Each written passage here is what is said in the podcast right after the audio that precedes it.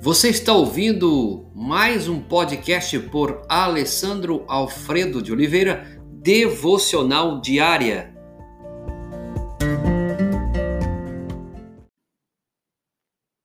O sepultamento de Jesus, texto Marcos capítulo 15, verso 43 e 46. José de Arimateia baixou o corpo da cruz, envolveu no lençol e o colocou no sepulcro cavado na rocha.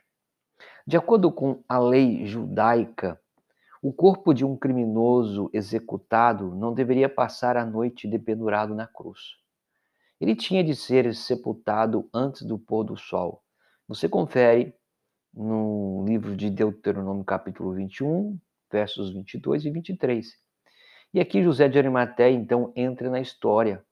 José era o que hoje se poderia chamar de um senador, um membro mais antigo do Sinédrio, e havia se tornado secretamente crente em Jesus.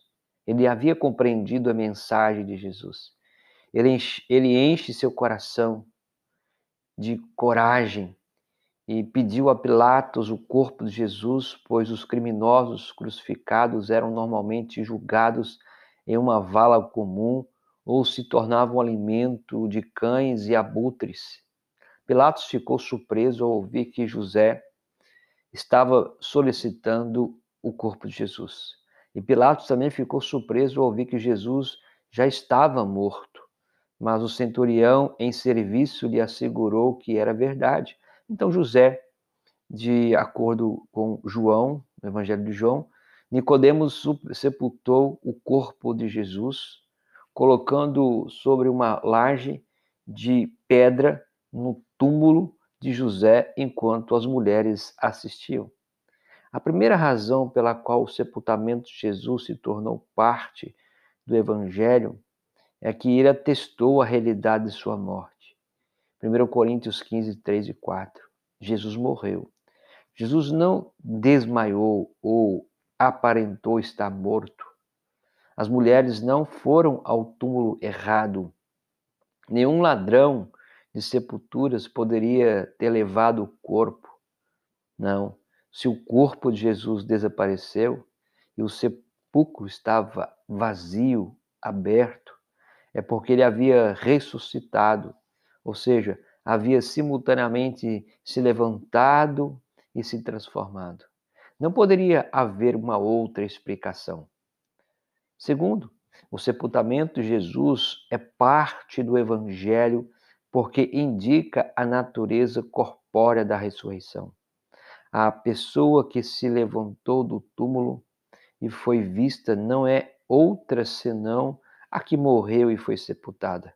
Assim, a ressurreição não foi nem uma alucinação, nem nenhuma ressuscitação, mas um evento sobrenatural, extraordinário, objetivo, em que o processo de decomposição foi interrompido e o corpo sem vida de Jesus foi ressuscitado e transformado para vencer a morte.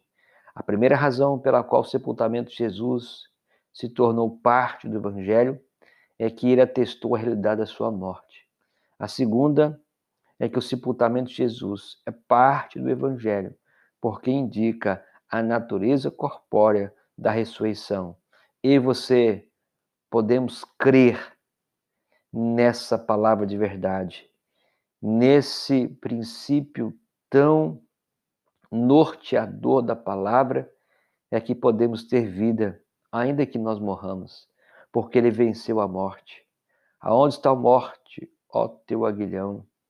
Então creia nisso, que a morte de Jesus, a sua ressurreição, demonstra que nós temos vida e vida com abundância em Jesus. Senhor Jesus, obrigado pela morte do Senhor naquela cruz. Obrigado por aquele dia em que o Senhor deu sua única vida por nós, pecadores. Obrigado porque a tua morte é real Obrigado também porque a tua ressurreição é real. Isso comprova que a dívida foi aceita, a tua ressurreição. Faça cada homem, cada mulher que criança, adolescente, jovem que ainda não crê, que o Senhor abra os olhos espirituais e traga sobre essa família, sobre este homem, sobre esta mulher, sobre filho, a filha, a salvação. Nós agradecemos em nome de Jesus. Amém.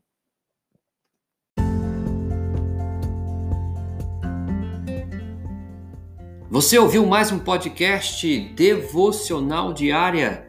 Se isso trouxe bênção para a sua vida, abençoe outras pessoas compartilhando esse podcast.